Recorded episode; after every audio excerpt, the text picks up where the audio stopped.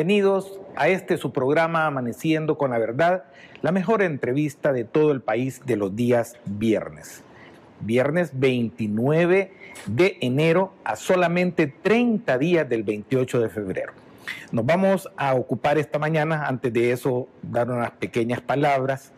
Eh, todos es conocido, es la primera aparición que hago en público sobre lo que fue, ¿cómo lo podemos calificar? Un acto predecible de los mismos de siempre, de su control institucional, todavía, todavía. Esta fue la última muestra de ese poder espurio, sucio, bajero que han ejercido durante más de 30 años en el país. Según ellos han ganado algo y no han ganado nada. Solo quiero hacer algunos anuncios. Este día presentaré porque vamos a agotar y dejar esto jurídicamente en claro. El recurso de revocatoria correspondiente a la decisión de la sala, nada honorable, sala de lo constitucional de la Corte Suprema de Justicia, quien ha violado mis derechos políticos, quien ha violentado totalmente el Estado de Derecho, ha atomizado y roto con los principios de presunción de inocencia en el país y ha tirado al traste cualquier posibilidad de haber dicho uno en alguna vez en su vida que esta Corte estaba en pro de la democracia y el Estado de Derecho. Yo haré uso de los recursos correspondientes, a sabiendas de que los mismos de siempre controlan estas instituciones. Fue el hermano del exministro de Obras Públicas, Gerson Martínez, el que tuvo que concurrir con el voto que les hacía falta para violentar mis derechos políticos. Y les advierto también, voy a hacer una recusación porque es público y conocido que he señalado al hermano de ese magistrado de la Sala de lo Constitucional para haberlo desde ya emplazado a perseguirlo por la corrupción que ha hecho en el Ministerio de Obras Públicas en la Asamblea Legislativa. Ni se va a salvar Gerson Martínez de esta realidad, porque la bancada de Nuevas Ideas va a continuar y retomar las siete propuestas que se hicieron a través de las diferentes plataformas por este servidor. Y la Comisión Especial contra la Corrupción Histórica será una realidad voy a recusar a ese magistrado para que no siga conociendo porque tiene un interés específico de proteger la corrupción de su hermano al frente de obras públicas. Nunca debió haber conocido este caso. Pero si son, y los comprendemos y los entendemos, están desesperados. Esta noche, en toda la verdad, a las 7 y 30 pm, daremos más sorpresas.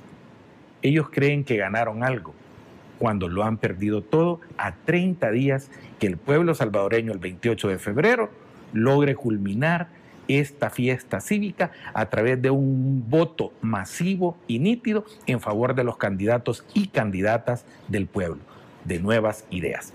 Esta mañana me acompañarán para tocar los temas de sus propuestas, conocerlas mejor. Dos candidatas por el partido, dos excelentes y seguras futuras diputadas por el partido Nuevas Ideas. Una de ellas, candidata por el departamento de San Salvador, Inés Martínez, en la casilla número 20 de la papeleta de votación de San Salvador. Y también nos acompaña Zaira Pineda, candidata por el Departamento de la Libertad en la casilla número 3. Y como es la tónica en este programa, vamos en primer lugar a permitir que ellas se presenten, eh, den sus generales, sus datos, y vamos a ir entrando así en lo que es esto que nos atañe a todos, conocer a quienes van a ser nuestros futuros legisladores. En primer lugar, Zaira, Zaira Pineda, que nos haga el favor de presentarse ante el electorado nacional. Por favor. Bueno, buenos días a todos. Gracias, Walter, por la invitación. Es un placer estar aquí con ustedes. Un honor estar con Inés. Gracias a todos por sintonizarnos. Bueno, ya lo decía Walter, mi nombre es Zaira Pineda. Soy del Departamento de la Libertad en la casilla número 3. Vengo trabajando desde Nuevas Ideas eh, hace tres años, de que, desde que esto inició. Empecé liderando el municipio de Colón. Desde ahí empecé toda mi historia de nuevas ideas, siguiendo los pasos de nuestro presidente Nayib Bukele. Luego, pues, eh, participo en las, en las, internas del partido para ser parte de la estructura del departamento y quedo como la consejera eh, política departamental con más votos eh, de todo el departamento, quedé en primer lugar. Y luego pues nuestras bases nos invitan a que participemos eh, en esta contienda y bueno, ahí es donde me dan el apoyo completamente, dejándome en la casilla número 3. Así que ahí estamos desde hace tres años trabajando en nuevas ideas, recorriendo todo el territorio, ahí con todos los alcaldes que van también, conocidos que desde hace tres años que hemos venido trabajando, luchando con ese proyecto, que yo sé que ya a menos de 30 días, pues vamos a continuar la historia que nuestro presidente inició. Y sé que este país va a transformar el rumbo que tenemos y todas esas injusticias que están pasando ahorita, pues ya les queda poco tiempo y ellos lo saben y por esa misma razón están, como dicen, dando patadas de ahogados, porque ya saben que se les acerca el tiempo en el cual quizás ya todos quizás hasta preparando maleta están para que el próximo primero de marzo que nosotros ya eh, amanezcamos con una nueva asamblea legislativa y nuevos alcaldes, pues entonces yo creo que ese día las aduanas, las, perdón, las fronteras, y todo eso van a, van a colapsar de que se van por el miedo. ok, gracias, Zaira. Y es Zaira Pineda, casilla número 3 por el Departamento de la Libertad. Escuchemos ahora a Inés Martínez. Bueno, ¿qué tal Walter? La verdad que para mí es un placer estar aquí contigo, con tu linda audiencia y quiero decirte que me solidarizo contigo. La verdad es que soy totalmente eh, molesta por esta resolución, porque así como lo han hecho contigo, lo pueden hacer conmigo, lo pueden hacer con Zaira, lo pueden hacer con cualquier otro candidato violando los derechos constitucionales porque no ha sido vencido en juicio. Pero a mí la verdad me preocupa también qué pasa con estos otros candidatos de sus partidos, ¿verdad? Arena y el Frente, que tienen eh, pues demasiadas pruebas para que sean condenados y que no participen. Sin embargo, en eso, pues la sala calla, se hace de los opachos, tiene una selectividad para poder resolver. Así que yo me solidarizo contigo, cuenta conmigo para lo que necesites y estoy segura también que toda nuestra audiencia. Y bueno, soy Inés Martínez, he trabajado desde antes del movimiento, incluso estaba muy de cerca en la carrera de nuestro presidente. Ya luego en el movimiento me sumo a capacitar a diferentes equipos a nivel nacional en el tema de comunicación política, sistema político, régimen político, derechos humanos, políticas públicas. Y ya luego pues me conocen todos los líderes territoriales, todos los jóvenes, las mujeres, y me dicen, Inés, tenés que participar, porque vieron todo el trabajo de 15 años que yo he venido desarrollando, eh, no solamente en San Salvador, sino en Sonsonate, Huachapán, Morazán, en temas y proyectos, iniciativas de educación, derechos humanos, participación política de jóvenes, de las mujeres, de los niños, y bueno, en, en fin, y es así como me motivan a que yo participe por primera vez, nunca había participado en ningún partido político ni nada, y bueno, es así como me animo siempre con el, la visión y ese objetivo que tenemos en común todos los candidatos de nuevas ideas y es trabajar por nuestra gente. Así que mi mejor garantía son estos 15 años de, trabajo muy de cerca con la comunidad y bueno, actualmente he intensificado ese trabajo en las comunidades, me he encontrado con situaciones muy tristes, así que ya estoy implementando algunos proyectos, gestiones con nuestros ministros y bueno, por eso que quiero llegar a la asamblea para trabajar de verdad por nuestra gente. Yo soy del pueblo, soy de San Marcos, incluso vivo ahí, continuaré viviendo, pero lo que yo quiero llegar a hacer es transformar ese sistema político y desde afuera pues no se puede hacer mucho. Tenemos que estar adentro en esa asamblea para poder tomar las decisiones importantes. Bueno, vamos a ver una cosa. Estamos a 30 días del evento electoral, a 30 días.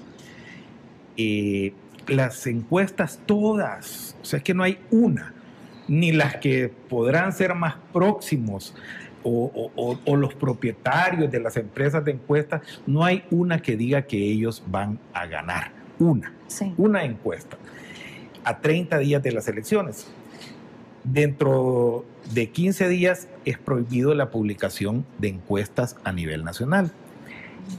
También existen tres días ya los 30 no son 30 porque hay tres días de silencio administrativo. O sea que de campaña electoral quedan exactamente 27 días. Una cosa que se ve totalmente imposible de iniciar una remontada que no han logrado alcanzar en años. ¿Qué pasaría, Inés, si estos, con sus sociedades, con todas esas imposiciones, intentan hacer fraude. ¿Cómo está preparado el partido Nuevas Ideas en el departamento de San Salvador para hacerle frente a esto? Bueno, no solo en San Salvador, sino a nivel nacional hay una estrategia muy fuerte. Tenemos un ejército CIAN que está trabajando en capacitación, en difundir la información. Incluso ellos quieren confundir a la población pidiendo votar por dos banderas. Ellos han inventado pues parte de su estrategia en contra de nosotros. Sin embargo, estamos trabajando muy fuerte. Tenemos líderes que están trabajando en las comunidades a nivel nacional. Tenemos también diferentes alianzas estratégicas que no voy a revelar por seguridad, porque ellos seguro mismo montan algo en contra. Sin embargo, decirle a toda la población que tenemos gente, va a estar, vamos a estar muy pendientes de todo este proceso, sobre todo en el conteo de votos, que es donde ellos han acostumbrado incluso a recibir dinero para cambiar el, resultado en las actas, que es la parte más importante. Así que ya tenemos pues ese trabajo que se está realizando desde ya. Vamos a hacer eh, que esos tres días que tú dices que van a estar en silencio es cuando más vamos a estar trabajando. Incluso el propio día no vamos a descansar, vamos a estar vigilantes de todo lo que sucede en las mesas y por supuesto de la acción también de los magistrados, porque ellos pues están aliados con los mismos de siempre y ahí es donde también nos pueden robar votos. Decirle a nuestra oposición que no nos vamos a quedar de brazos cruzados a nivel nacional, vamos a desplegar a toda nuestra gente, vamos a tener también seguridad. Así que yo estoy muy confiada, ¿sabes por qué? Porque he visitado comunidades y me han comentado que los del frente andan queriendo comprar las voluntades de la gente para que vayan a cuidarles el voto. Pues resulta que la gente no quiere irles a cuidar el voto. Entonces nosotros tenemos gente dispuesta a dar su vida frente a las urnas para que no nos roben. Vamos a ver, ¿qué sienten, Zaira? ¿Cómo se está viviendo esta etapa en el Departamento de la Libertad? Bueno, fíjate, eh, Walter, que por lo menos nosotros allá en la Libertad, nuestra estructura departamental liderada por Eduardo Godoy, pues nos estamos preparando, capacitando a nuestra gente. Cada municipio se está visitando, capacitando a la gente que va a ir a defender el voto. ¿Por qué? Porque simple y sencillamente, quieras o no, ellos van a tratar de hacer todo lo imposible por tal de que no, no ganemos. Pero hay algo importante y que está en manos de la población. Vamos a matar fraudes solo si hay voto masivo. Si la gente se levanta ese día, el 28 de febrero, y llaman a todas sus familias, vamos a votar, vamos, que tenemos que cambiar el rumbo de este país, solo así vamos a hacer eso. Así como fue con el presidente, yo estuve dentro de las elecciones cuidando el voto de nuestro presidente, y yo recuerdo perfectamente en uno de los centros eh, que nos tocó cuidar, que salían las papeletas y bueno, en ese momento era con otro partido, pero se mencionaba eh, Najib, Najib, Najib. Entonces no era imposible decir que había habido fraude. Es más, nosotros en todo el municipio de Colón ganamos todas las urnas, toditas. Y cómo ellos ahora después venían a decir que había, intentaron hacer fraude, intentaron hacer muchas cosas, pero el voto masivo hizo realmente que dijéramos, no, aquí está el GAN. Entonces, hoy, el 28 de febrero, de igual forma, eso lo vamos a hacer. Nosotros igual, estamos preparando a nuestra gente. Nosotros cada sábado, es más, los días de semana en, los diferentes municipios se está dando, en las diferentes sedes que existen en, en los municipios, en los 22 municipios de la libertad, se están dando capacitaciones. Todos los candidatos a alcaldes están capacitando a la gente. Nosotros les estamos apoyando. Y los días sábados también, de igual forma, unificamos varios municipios de los que no pueden ir en la semana van el fin de semana y se está capacitando. Tenemos un equipo compuesto de, jurídicos en los cuales les están diciendo, vaya señores, esto es lo que tienen que ir a hacer. Si pasa algo, eso es lo que tienen que hacer. Y así se les está diciendo, porque mucha gente eh, probablemente quizás sea primera vez que va a ir a cuidar el voto, pero tienen toda la intención y aprenden y preguntan y,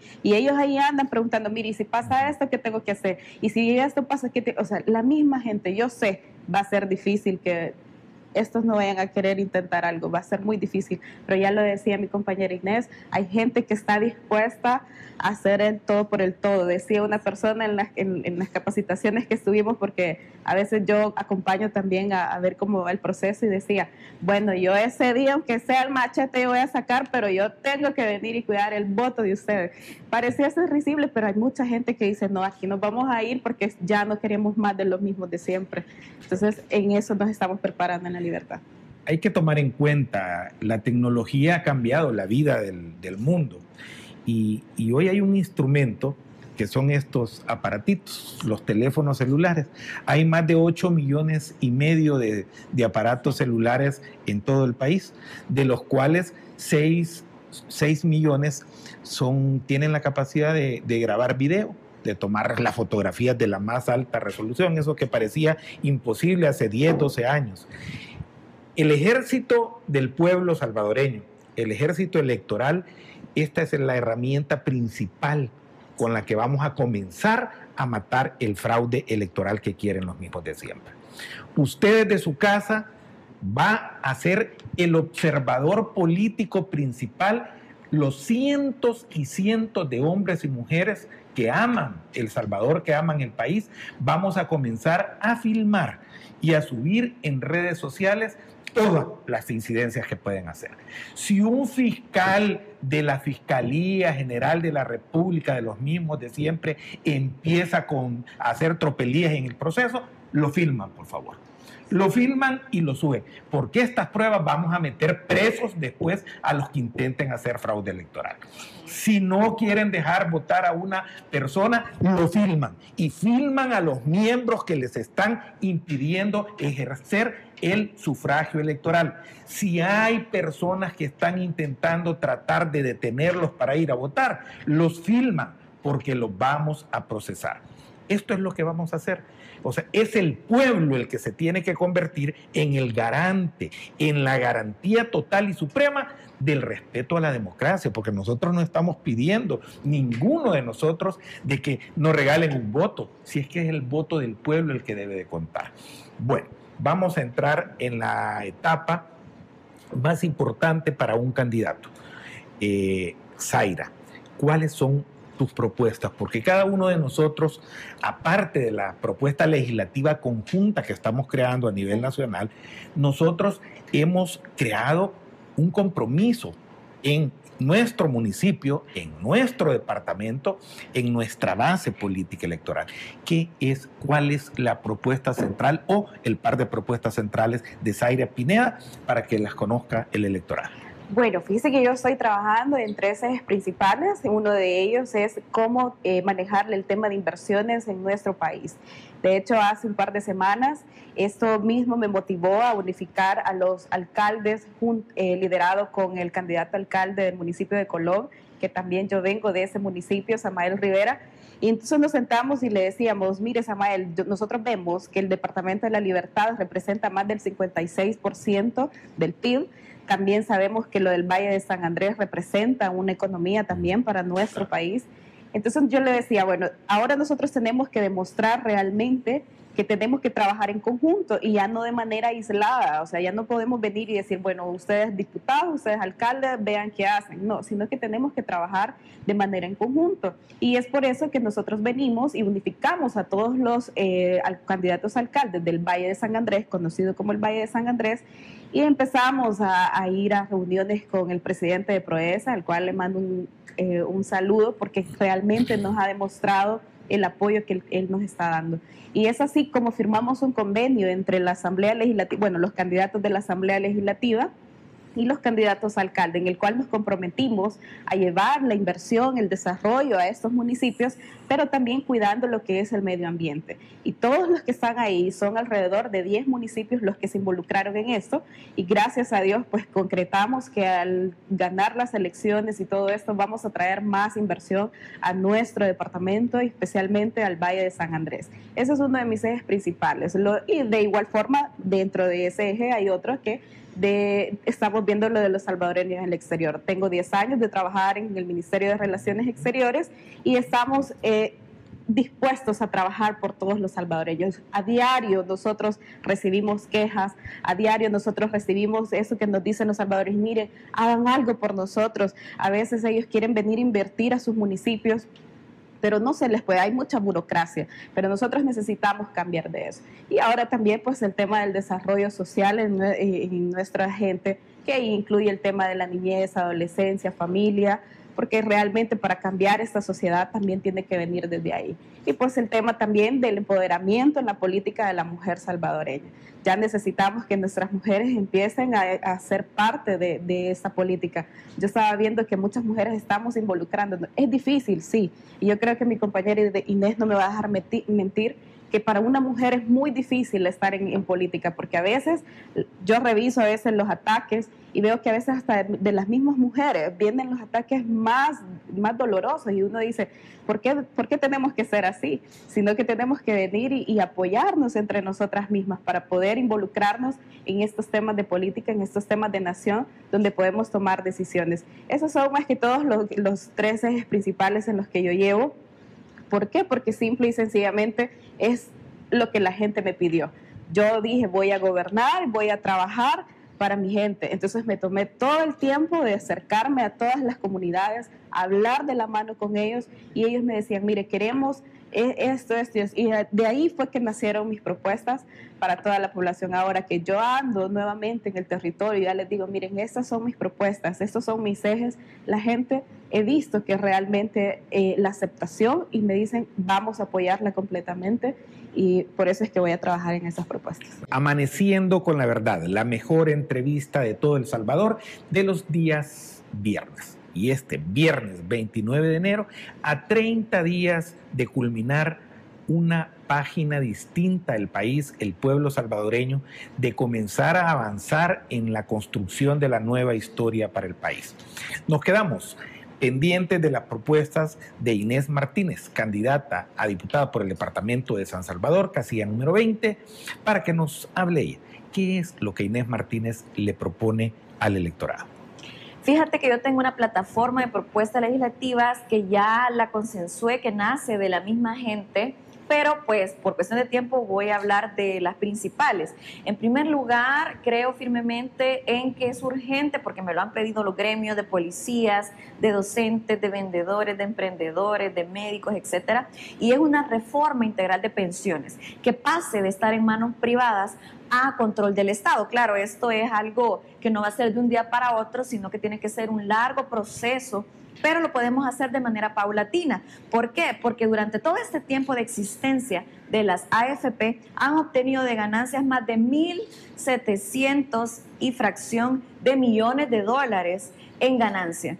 Y si esto lo controla el Estado, podemos invertir este dinero, en primer lugar, en equipar a nuestros hospitales, en aumentarle salario a los médicos y también eh, creo que es importante que el 75% de la población y de la población económicamente activa que está al frente de diferentes rubros económicos gocen de una pensión digna. Actualmente no tienen y no gozan de este privilegio y el 25% que sí gozan no son dignas. Hace poco incluso los diputados hicieron la pantomima de aprobar 100 dólares más de diferencia eh, porque normalmente estaban ganando 200 dólares le aumentaron 100, quedó como en 304 dólares una pensión. Imagínense qué hacemos con 200 y 300 dólares. Y hablando con diferentes gremios, líderes, ciudadanos, hemos acordado que mi propuesta va a ser de 600 dólares la pensión mínima. Y claro, es, es enfrentarme a un sistema económico muy poderoso, muy fuerte, pero para mí la fuerza reside en la gente. Y si la gente me acompaña, en esta iniciativa, que es una propuesta increíble. Incluso nuestro presidente Nayib Bukele ya está hablando de esto y está de acuerdo, por supuesto, en mejorar el sistema de pensiones. Si la gente nos unimos y, por supuesto, votan por mí este próximo 28 de febrero, una de mis principales iniciativas será llevar a cabo esta reforma. Claro, lo haremos en coordinación con el gobierno. Ya también me reuní esta semana con nuestro ministro de Hacienda. Le planteé esta propuesta y entre otras que llevo, por ejemplo, llevo una agenda completa para los salvadoreños en el exterior. He estado en Estados Unidos y en diferentes estados y ciudades, eh, no solo el año pasado, sino también en años anteriores que he llegado como una simple ciudadana queriendo aportar a mi país desde organizaciones, desde la academia y desde otros ángulos. Pero sí, en noviembre y diciembre del año pasado estuve allá y ahora sí, fui en calidad de candidata, me reuní con diferentes representantes de Estado, del Congreso, fui a visitar los consulados, conocí de cerca más necesidades de la gente, de los salvadoreños allá, que tenemos más de 3.5 millones de salvadoreños. Y una de mis principales eh, agendas que llevo es la agenda para salvadoreños en el exterior. En primer lugar, el derecho al voto activo y pasivo, que puedan votar y al mismo tiempo que puedan postularse para cargos de elección. Aparte de eso, creo que este es un derecho que se les ha negado y es algo en lo que yo me he comprometido desde hace mucho tiempo. Ya estoy trabajando en esta iniciativa, así como también una ley de inversión. Me reuní allá con diferentes salvadoreños que ya alcanzaron el sueño americano, pero que quieren invertir en El Salvador. Actualmente no tenemos una ley de inversión que garantice su seguridad jurídica y sobre todo el desarrollo de las comunidades. Esa es otra de mis propuestas. Ya tengo incluso la ley de inversión, tiene cuatro ejes principales. Una de ellas es dar esa seguridad jurídica, que quiere decir de que no habrá aumento de impuestos para ellos y que por supuesto el tema de la renta también será estable. Creo importante también que, que exista un control efectivo de parte del Ministerio de Economía en, todos los, en todas las áreas burocráticas, porque me, me comentan diferentes problemas que tienen los salvadoreños para poder enviar dinero, incluso para enviar donaciones Saben que yo fui a gestionar una donación, viene un contenedor que pues es donación de, los salvadoreños en Los Ángeles. Fíjate que me ha costado más de un mes sacarlo del puerto. ¿Por qué? Porque ahí mismo hay agentes aduaneros que son del frente. Para no hacerles largo el cuento de esto, me he tardado casi un mes en, en sacarlo de, de, frontera, de las aduanas y todo esto. Y ellos el objetivo que tenían eran de apropiarse de un equipo médico que viene en este contenedor. Es decir, tenemos todavía al interior de estas instituciones este tipo de personas que son coyotes de las donaciones, de las inversiones. Yo creo que hay que en primer lugar cambiar todo eso. Claro, hay que reformar, llegar a, a limpiar todo este tema de los trámites burocráticos, pero creo firmemente en que esta ley de inversión que estoy trabajando garantizará mayor desarrollo a nuestra gente. Incluso fui a gestionar un proyecto de 60 millones de dólares, que consiste en una planta industrial y en primer lugar, bueno, tiene varias fases y en primer lugar tiene una planta de reciclaje, pero al mismo tiempo tiene un sistema de eh, producción de materia prima que será vendido para los chinos, para europeos y para toda la gente que quiera comprar, pero esta ley vendrá a garantizar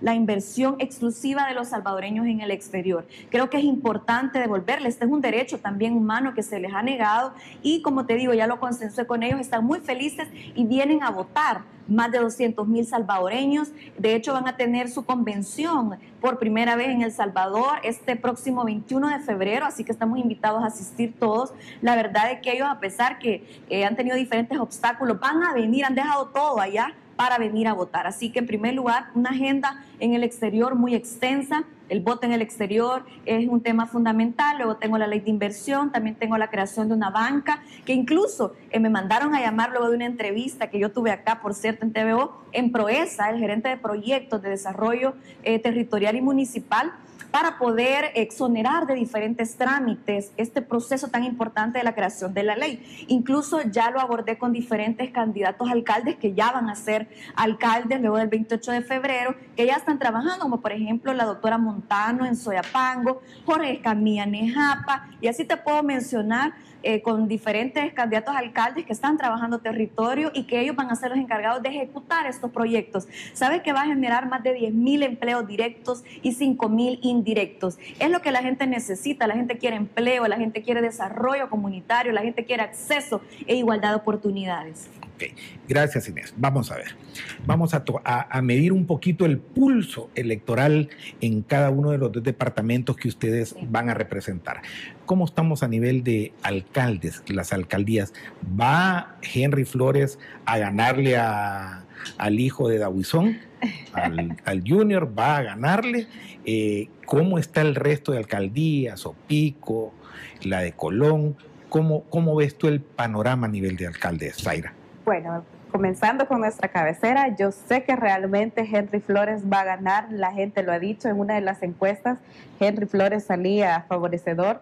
Y bueno, vamos a ver qué es lo que hace también la sala, porque sabemos que, que Dawison tiene también un, un, caso abierto y no dicen nada por el simple hecho de haber quitado gente. El de, caso de él es condena. Él tiene ya una condena en los en el juzgado por el aspecto de los no cumplimiento de los trámites y cuotas laborales de los sí, empleados. Y porque no los ha reinstalado también. también. Entonces, vemos, vamos a ver qué realmente hace la sala, si lo inhabilita o, vamos a ver si realmente solo se están yendo por los de nuevas ideas. Yo creería que realmente se están yendo por ahí, porque si no, ya hubiesen quitado a más personas que también tienen casos abiertos y no, no, no dicen nada. Pero realmente, volviendo al tema, sé que Henry está teniendo una muy buena aceptación en, nuestra cabecera departamental. Sé que la vamos a ganar. ¿Por qué? Porque ya la gente dice, ya no queremos a estos mismos. Ya hemos visto todo lo que han hecho y ya no queremos. He, estado en lugares que probablemente quizás Santa Tecla, si uno va a, a ciertos lugares, sí se ve bonito, pero es donde conviene. Porque si nos vamos a otras áreas. Hay, un, hay exactamente un caserío de Santa Tecla que para poder entrar hay que bajar hasta el puerto. Y del puerto hay que, es, son unas veredas, o sea, es, esa comunidad está totalmente abandonada. ¿y qué ha hecho el, el, el, alcalde? Él no se ha ido a otros lados, se ha ido donde más le conviene. Y así vamos a ir viendo sucesivamente tantas comunidades que existen en Santa Tecla que realmente ellos dicen, ya no queremos a este alcalde, este alcalde nos ha abandonado. Ahora nos vamos a la alcaldía de Colón con Samael Rivera. El actual alcalde es de Arena, ya tiene más de 30 años en la alcaldía y ya no hay ni desarrollo, o sea, la alcaldía específicamente no tiene ahorita una deuda y uno pudiese decir, wow, no tiene una deuda, entonces hay buena inversión o qué es lo que ha hecho. No, pero no hay absolutamente nada. Y todo lo que hay, colegios, gasolinas y gasolineras y todo eso, son del actual alcalde, pero el desarrollo... el, el, alcalde, los alcaldes areneros y el FMLN sí han desarrollado ah, su, vida, pero no la Claro, exacto, si tienen casas hasta en Miami y todo, entonces ellos sí desarrollaron. Pero entonces nosotros vamos en cada cantón también del municipio de Colón y la gente también nos dice, aquí ni aguas negras tenemos. Hay un cantón en el departamento de, ahí, perdón, en el municipio de Colón que se llama Las Brisas, que casi colinda con San Salvador en, el volcán. Y la misma gente nos dice, aquí ni siquiera el alcalde, pero en estos 30 años que tiene aquí, ni siquiera una ocasión ha venido. Entonces, y todos dicen, ya no queremos. Entonces, veo que Samael Rivera va a ser nuestro próximo alcalde del municipio de Colón.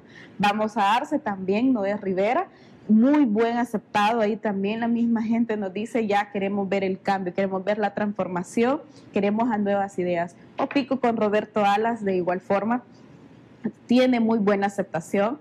Allá Zacacoyo con Alejandra, que es una de las mujeres también que va dentro de la política. Bueno, Zacacoyo es el caso del, actual alcalde que también tiene como 30 años de estar ahí, que los baños públicos que hizo valían como más de, de 40 mil, de 30 mil dólares. Más que la parada de Santana. Igual que la parada de Santana, exactamente. Entonces, ya, y, lo peor que esos baños que hizo y que, que les dio ese monto, ahora permanecen hasta cerrados, pues ni la gente los está ocupando. Entonces estamos viendo que... barrida, el pronóstico es barrida, total, en los municipios, 22 municipios del Departamento de la Libertad en favor de Nueva Ciudad. Veamos, Inés, eh, la gran batalla joya de la corona ha sido siempre en la teoría, en el esquema anterior, eh, por la naturalidad misma que es la capital de la República, San Salvador, con un candidato como Mario Durán, que está aventajando más de 40 puntos al, a su contendiente, el actual alcalde Ernesto Mason. Estaba conversando con ellas antes del corte comercial sobre cuál va a ser su actitud y, y, yo aquí sí quiero hacer una pregunta concreta. Yo lancé la propuesta de la creación contra la, la, corrupción histórica en el país. Son más de 40 mil millones de dólares que se han robado. Para eso quieren el FODES. ¿Qué hemos visto? Nada de actividad con 192 millones de dólares en las alcaldías y no han hecho absolutamente nada para combatir la pandemia del COVID. Eh, hay y nos han pasado por nuestra cara ahí están monumentos como los pasos a desnivel que no descongestionaron nada y lo que hicieron simple y sencillamente fue trasladar la trabazón de un lado al otro. Los diseños de Gerson Martínez, el hermano del magistrado que dio su voto para inhabilitar mi candidatura, porque vengo denunciando a su hermano y dije que lo iba a llevar al seno de la Comisión Histórica para que nos dé cuentas de esos bypass, de esas carreteras que costaron tres o cuatro veces lo que en realidad debieron de haberle costado al pueblo salvadoreño y mal hechas, por cierto.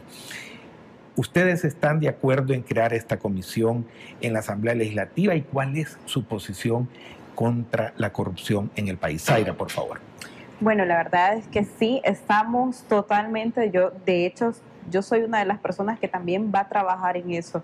¿Por qué te lo digo? Porque yo he venido, ya lo mencioné, he venido trabajando en el Ministerio de Relaciones Exteriores, he estado en el área pública y realmente estos, estos gobiernos anteriores han hecho un despilfarro ahorita, hoy por hoy, nuestro presidente, hay mucha gente que nos dice, mire, pero no, no vemos el cambio de que nuevas ideas necesitábamos. Sí, pero es que estamos viendo que Najib tiene todo en contra. Nuestro presidente tiene todo en contra. Entonces, pero de igual forma, lo mencionaba Inés, en, en instituciones todavía hay gente de otros partidos políticos que ellos mismos bloquean. Entonces eso es lo que ya no queremos. ¿Por qué? Porque al venir y podemos armar las comisiones que queramos, pero si no hacemos una limpieza total, y ya Ernesto Castro lo decía, en la casilla número uno de San Salvador, él ya lo decía, al llegar a la Asamblea Legislativa vamos a hacer auditorías y vamos a revisar hasta debajo de la última piedra. Tenemos que quitar hasta esas fábricas de empleo que existen. ¿Por qué? Porque hay mucha gente en el área pública que sí tiene eh, sus títulos y, y trabajan y estudian y se preparan, pero lastimosamente viene alguien eh, que solo porque viene de cuello de alguien recomendado de alguien, inmediatamente tiene un puesto totalmente diferente y los demás siguen ahí. Entonces, esa fábrica de empleos también hay que quitarla. Sí, estoy muy de acuerdo en, en formar esa comisión. Es más, si la podemos conformar entre los diputados, pues voy a ser una de las que va a estar ahí, porque realmente hemos visto el despilfarro, hemos visto cuántos millones se han robado eh, no solo en, los estados, no solo en, los ministerios, sino que en las alcaldías. Yo ya lo decía, en la de Colón se supone que no hay ni una deuda, pero no hay ni aguas negras allá en, todo Colón. Y ya no digamos todo lo que el mercado representa, no hay un buen mercado, el tráfico que se hace ahí en, Colón en el puerto de la libertad, que yo sé que Delio va a quedar, bueno, ahí totalmente ellos vienen y dicen, no, no, aquí no hay nada. Con más agua, me decía el candidato, Ever me decía, mire, nosotros hemos ido a la alcaldía a pedir información, pero ni eso nos quieren dar. Se, se nos ha negado, o sea, también la transparencia, ellos no la están cumpliendo. Entonces sí hay que tocar ese tema, de hecho, esos eh, delitos que no hay que, no hay que permitir que prescriban, sino que hay que hacerlos pagar, porque por e, ellos han creado muchas leyes a favor de ellos ellos visualizaron que esto, el, pueblo iba a despertar en cualquier momento y han de haber dicho, bueno, o nos blindamos o si no, no, pero que no les quepa duda que vamos a llegar y vamos a quitar esa ley. ¿Para qué? Para que todos puedan pagar todo lo que nos han hecho estos, estos años. Y créanme que yo creo que todos los candidatos eh, de nuevas ideas que vamos tenemos que hacerlo. Y también, pues yo les invito a todos ellos que no vayamos a cometer los mismos errores, sino que sigamos siendo una línea diferente, porque si estamos criticando y después nos desviamos del rumbo, pues el mismo pueblo nos va a quitar también. Claro que sí. Inés, tu posición. Fíjate que en eso tengo dos propuestas. En primer lugar, creo que tenemos que empezar por la Asamblea Legislativa y hay que reformar el reglamento interior de la Asamblea Legislativa. Tenemos un reglamento muy permisivo en el sentido que, mira, desde el artículo 1 en adelante, 18, 20, podemos ver cómo los diputados siempre se han repartido pues esa junta directiva, no hay un proceso fijo que lo diga el reglamento interior de la Asamblea Legislativa, el tema de los bonos, los viajes, eso hay que quitarlo del reglamento interior de la Asamblea Legislativa. Yo lo hablé incluso con Xavi, con Ricky Bukele, que son los encargados en este momento, por supuesto, del partido.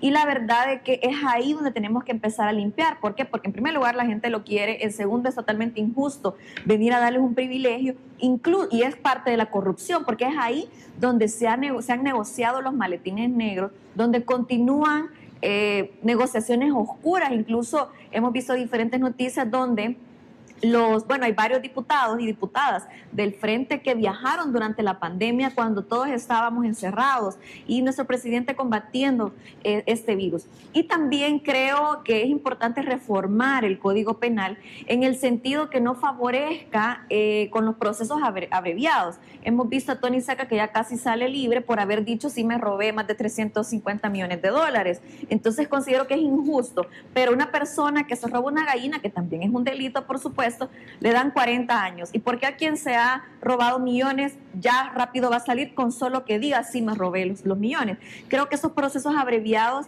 han sido parte de las trampas jurídicas que han hecho estos partidos tradicionales porque les ha convenido siempre a ellos. Entonces creo que hay que eliminar esa parte de procesos abreviados y dar la pena máxima, que los delitos de corrupción no prescriban y sobre todo dentro del reglamento interior de la Asamblea Legislativa, en el artículo 20, que se especifique en qué casos es válido el fuero. ¿Por qué? Porque aquí en El Salvador es sinónimo de impunidad. Ahí tenemos, por ejemplo, Alberto Romero, que tiene expediente abierto por varios casos de eh, acoso sexual y agresiones sexuales en la fiscalía. ¿Pero qué ha pasado con eso? Absolutamente nada. Y así podemos mencionar a Carlos Reyes, por ejemplo, que tiene más de 113 casas, no sé cuántas asociaciones, es decir, han lavado dinero, han utilizado el hecho de ser diputados, ese fuero, para protegerse, enriquecerse. Entonces esto hay que, hay que eliminarlo, yo creo que es importante y por eso los vemos ahí eh, su vida, supuestamente, ¿verdad? Como por tío Cuadra, que dicen que están dispuestos a dar su vida con rescatar al pueblo, pero al final de cuentas han dado su vida por enriquecerse, por quedarse con ese dinero que no les compete. Entonces, decirte que yo, bueno, ya estoy trabajando también el tema jurídico de qué voy a llegar a hacer desde el primer día, creo que es importante empezar con la reforma al reglamento interior de la Asamblea Legislativa y los únicos que pueden oponerse a eso pues son quienes se han robado dinero, quienes tienen delitos acumulados, porque esto vendrá a limpiar la Asamblea Legislativa y además será una muestra de buena voluntad de parte de los nuevos diputados que lleguemos para el pueblo. Y en cuanto a la SESH, ¿estás de acuerdo? Totalmente. Bueno, ahí vamos entonces y es simple y sencillamente ya van 26 diputados o diputadas que se comprometen a lo que es el, la Comisión Histórica contra la Corrupción. Ya pronto vamos a llegar a tener los 43 que seguramente van a ser diputados del pueblo y les empezaron. Rodolfo Parker va a devolver esos 30 mil dólares. Y lo mandamos a España. Y lo, y, y, y, después, pero después de que pase todo el proceso se los vamos a mandar a los españoles. Vamos a ir a la pausa comercial, al regreso. Vamos a ver eh, la portada de, de Diario El Salvador, el diario del pueblo salvadoreño, para después escuchar al que manda, el patrón en esta casa, que es el ciudadano que nos ve aquí en TVO, Canal 23. Ya regresamos. De regreso, Amaneciendo con la Verdad, la entrevista más importante de El Salvador de los días viernes. Este viernes 29 de enero vamos a darle, como es costumbre, lectura a la portada de Diario El Salvador, el periódico de todo el pueblo salvadoreño. Veamos la portada en pantalla, le pedimos a producción. Dice así, encabeza la portada dos prófugos del FMLN piden destituir al presidente Bukele. Dos prófugos, ni nada más ni nada menos que el ladrón que está asilado y que se convirtió en nicaragüense y el otro que anda huyendo por México, Mauricio Funes y Cifredo Reyes. Valor tienen este par de cafres. La portada principal, aumentan las muertes por la COVID-19 en Centroamérica. El Salvador tiene el mejor control de la crisis Honduras y Guatemala los más golpeados. Me voy a detener y hacer una reflexión. Sé que a millones de salvadoreños nos encanta el fútbol, pero hay que poner en este momento el privilegio y el respeto a la vida de todos. Eh, los mismos de siempre cercenaron las herramientas del gobierno de la República y por lo tanto yo estoy seguro que sí, como en cualquier país del mundo, en España hay toque de queda, en Francia, o sea, hay medidas que los gobiernos están utilizando restrictivamente, pero aquí quitaron todo, quitaron todo y por lo tanto cada quien puede tomar las decisiones que quiera. Hay un juego importante en la final de fútbol, a mí me encanta el fútbol, me, me fascina, o sea, yo soy 100% futbolero, soy de San Miguel, allá nací, por lo tanto soy del Águila. Me imagino que Inés va con el Alianza, como va a ir siempre Zaira con el Santa Tecla. Y, eso, es, eso es bonito y es eso. Cuidémonos. A quienes decidan asistir al estadio, por lo menos si el grupo familiar es un clúster, pueden estar más cerca, pero guardar la distancia con el otro, llevar la mascarilla, el alcohol gel, tratar de no gritar ni no tirar las cosas, porque en una aglomeración de más de 10 mil personas, las consecuencias las vamos a vivir todos dentro de poco. pensémoslo. Y, la televisión en familia es buena opción. Piénselo, usted valore su vida, pero también en ejercicio de las libertades allá cada quien. Bueno, vamos a darle paso a las llamadas de nuestro jefe, el patrón de nosotros, el pueblo salvadoreño. ¿Cómo vamos con las llamadas? Los teléfonos de TVO 2263-0023 y el 2264-9179. Aquellos que quieran llamarnos desde el exterior con llamadas internacionales gratuitas al 516-204-7959. ¿Estamos listos con la primera llamada? Bueno, ya vamos a, enlazar. Siempre tenemos el problema de las conexiones de la primera. Aló, buenos días. Buenos días, licenciado Ramos. Placer saludarlo. A sus órdenes.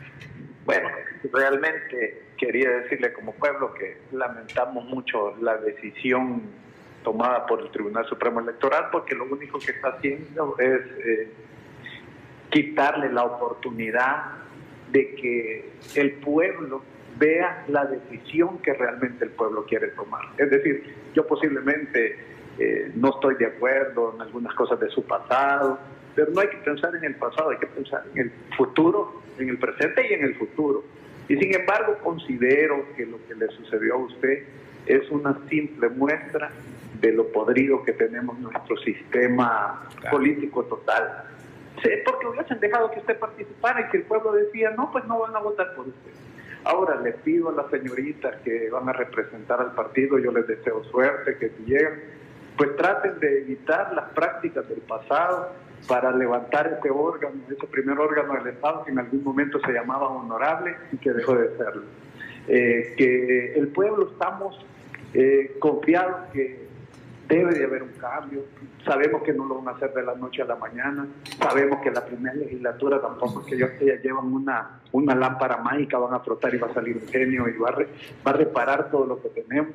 Va a costar mucho, pero confiamos y que de la mano de Dios y que si las buenas decisiones que tomen eh, están acordes a lo que el pueblo realmente ya estamos cansados, le va a ir muy bien. Eh, esperemos que este 28 de febrero el pueblo que tiene hoy la enorme oportunidad de realmente hacer un cambio estructural hacia la política, eh, podamos decidir. No digo que Nueva Ideas será la panacea que va a, a, a, hacer nuevecito todo, pero sí creo que es un gran paso para encontrar una nueva forma de que el pueblo sintamos un alivio de lo que estamos viviendo. Gracias y buen día a todos. Gracias, muy amable. Esa es la voz del pueblo, es el que se expresa y nos dicta su opinión, que es lo más importante porque juntos hacen el electorado salvadoreño. Estamos listos con la siguiente llamada. Buenos días, adelante. Sí, buenos días. Aló, buenos días. Adelante. Sí, Walter, buenos días. Quería opinar sobre el tema. Por favor. Es lamentable que la Sala de lo Constitucional haya suspendido su candidatura. Pero eso, don Walter, lo está fortaleciendo más porque el 28 de febrero sí que los vamos a barrer. Le hablo de aquí de la ciudad de San Miguel. Gracias. Yo soy beneficiado, don Walter, de la red de hospitales públicos y nuestro presidente nos manda los medicamentos aquí a la casa lo que nunca los mismos de siempre lo habían hecho. Todos estos beneficios que está llegando al pueblo, durante 30 años ellos se robaban este dinero. Ese Rodolfo Parque, esa marca Escobar, todas esas puñadas de ladrones y ladronas. Hay que ahorrarlos el 28 y, y cuando tengamos mayor en la Asamblea Legislativa, don Walter, yo espero que usted sea el asesor jurídico de la bancada de nuevas ideas que Dios me los bendiga y pase buenos días. Gracias, muy amable. Esa es la opinión del pueblo. Vamos, si están los teléfonos en, en pantalla, 2263-0023 y 2264-9179. Muy buenos días. Adelante. Buenos días. Buenos días. Muy buenos días. Sí, buenos días. Adelante, está al aire. Señor, este, el analista de histórico mexicano yo soy una persona ya adulto mayor y no he escuchado nada de ellas sobre el adulto mayor. Pero también felicitarlo, aunque lo han anulado, aunque lo han anulado, que tuviera la posibilidad de ser fiscal para perseguirlo por como debe de ser. Esa es mi, mi opinión y gracias por permitirme hablar. Gracias, gracias. Yo creo que en esto quiero, muchas personas han estado expresándose en ese sentido. Yo no soy abogado de la República, por lo tanto no puedo ser fiscal, no puedo ser magistrado. Lo único que puedo anunciarle al pueblo salvadoreño es que viene una gran sorpresa, una gran sorpresa en contra de los mismos de siempre. Les va a dar infarto casi. Esperémonos un poquito, ya se van a dar cuenta. Eh, una llamada más, adelante, buenos días. Buenos días, Walter Araujo. Adelante. Lo quiero felicitar y en nombre de acá de Santa Tecla le quiero dar las gracias por su esfuerzo. Créame que realmente yo he notado que usted ha dado el pecho por, por nosotros, por el pueblo. Le agradezco demasiado. Y no se preocupe. Bueno, usted dice que no está preocupado. Este, yo sé que Dios le tiene algo mejor preparado a usted y van a caer sorpresas y van a caer de espalda porque usted este, nos representa a nosotros y hay muchas personas que están orando por usted y tenga en cuenta que ella tiene a sus dos angelitos que lo están cuidando y que están intercediendo por usted. Lo quiero mucho, oiga, aunque no me conoce, pero yo lo quiero mucho. Gracias, a votar, por, a votar por Zaira. Gracias. gracias a usted. gracias. Una llamada más, 2263-0023, 2264-9179, llamadas internacionales, 516-204-7959. Adelante. Tenemos problema con, con el audio, pero bueno, vamos a darle la palabra eh, gracias a las personas que nos han llamado. Ustedes son lo más importante. Creo que hay un problema con el switcher que no nos traslada el sonido hasta la cabina, pero aquí estamos. Eh, Inés, por favor, tus palabras, tu opinión sobre lo que ha comentado la gente para poder despedir el programa bueno, se nota pues el apoyo, el cariño que la gente te tiene, la gente la verdad está muy molesta por la resolución de la sala y es totalmente válido, así que como te mostré al inicio del programa, todo mi apoyo, solidaridad, cuenta conmigo para lo que necesites, apoyo, sé que la gente está dispuesta a apoyarte si necesitas, ¿verdad? Acuerpamiento, cuando tú vas a presentar, dices que vas a presentar un recurso, me parece totalmente válido, estamos en contra pues, de la sala y sobre todo de las injusticias que se cometen, imagínense si lo hacen con Walter, que saben que es una persona de trayectoria, que no van a hacer con los nuevos candidatos que estamos participando. Ellos son capaces de todo. ¿Por qué? Porque ya les quedan pocos días para poder irse. Incluso mm, tengo una fuente por ahí que me comentan de que ya están queriendo dejar establecida a, los nuevos magistrados. Y la verdad que esto es un delito. Y así como están queriendo hacer eso, son capaces de todo. Yo decirle a la población de que no nos enfoquemos en problemas que no valen la pena. Creo que aquí el objetivo tiene que ser común y es ganar todo lo posible el próximo 28 de febrero, tanto alcaldías como también diputados. Necesitamos gobernabilidad, necesitamos llegar a trabajar, déjennos trabajar. Yo estoy seguro que Zaira y todos los que vamos queremos llegar a trabajar. Dennos la oportunidad de llegar a trabajar. Vean los perfiles, vean las propuestas, pero sobre todo vean la capacidad de cada quien. De mi parte, pues voy en casilla 20. Les invito a que me, a que me sigan en Facebook, en Twitter, porque pues ahí estoy compartiendo todo lo que estoy haciendo. Ahora, con el tema de José Youtuber, no lo conozco, sé que él está apoyando el proyecto de nuestro presidente. Yo creo que también pues se ha malinterpretado hasta cierto punto, pero cada quien es libre de, opinar, de eso se trata la democracia. Así que yo creo que es importante enfocarnos, dejemos de estar perdiendo el tiempo en pleitos que no valen la pena,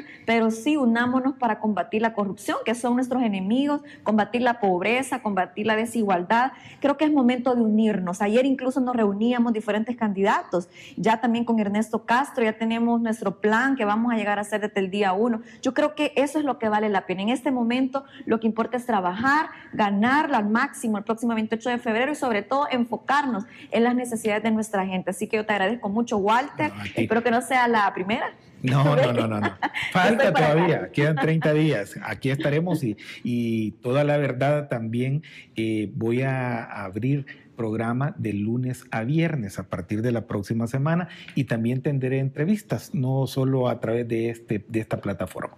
Zaira, por favor. Bueno, sí, la verdad estamos viendo que la gente nos está apoyando, nos está apoyando y esto va a ser un arrastre total este 28 de febrero. Yo sé que toda la gente ya se está preparando para salir y votar y como yo le decía en un inicio, Solo vamos a matar el fraude si hay un voto masivo y es importante que la gente lo haga, pero yo considero que cuando vamos a las, comunidades ellos nos lo dicen.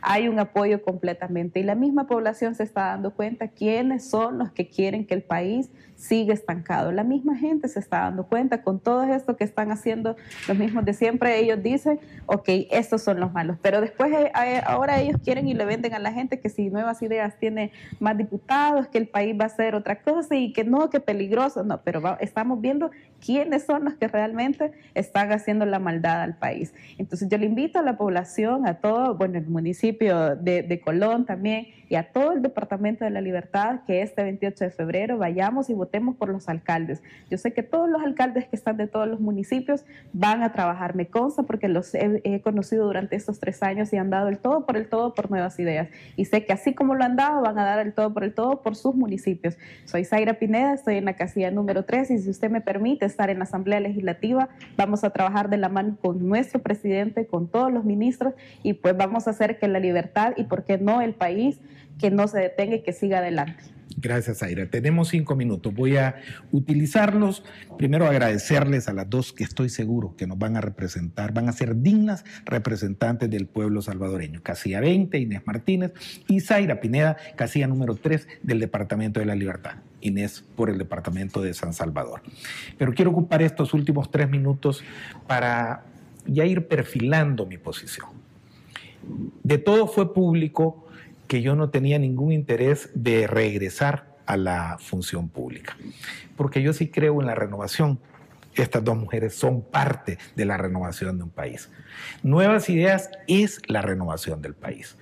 El 90 y tanto por ciento de los cuadros políticos que se están presentando a la elección popular son personas que no tienen pasado político y no han tenido vinculación política.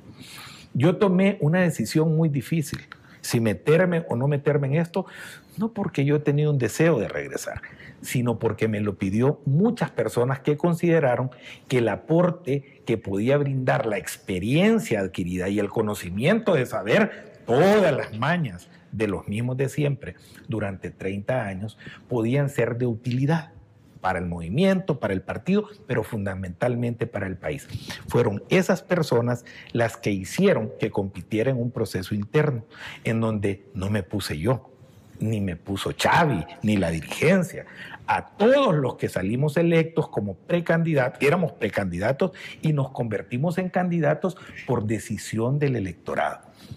Es por eso nuestro enfado. Es porque han violentado ya la voluntad de más de 7 mil ciudadanos que decidieron que su servidor fuera candidato a diputado. Han vedado la, la posibilidad a que otros miles de salvadoreños pudiesen haber expresado su opinión. En la seguridad de que hubiéramos sido uno de los diputados más votados en el país, el daño político se convierte mayor. Pero esta es una lección que debemos de tomar en cuenta para el 28 de febrero. En lo personal, en lo personal, hasta económicamente me han hecho un gran favor, porque yo voy a desarrollar mis medios económicos, que era mi proyecto de vida político, en la cual podré ganar seis o siete veces más de lo que gano un diputado. Así que los mismos de siempre, yo sé que me quieren ver mal, hundido y perdido, no, les doy gracias, gracias. Favor también en parte me han hecho en mi vida personal. Pero por respeto a las personas vamos a agotar las instancias y yo sí voy a proceder por prevaricato, voy a buscar condenas de esta manipulación que han cometido malos funcionarios hoy al frente del Poder Judicial en la sala de lo constitucional, tomando una resolución absolutamente fuera del marco constitucional y de la ley.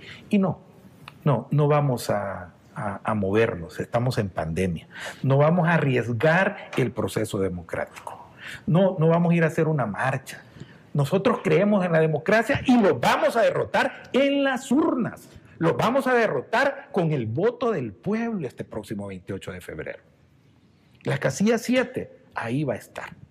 Ahí va a estar la casilla 7.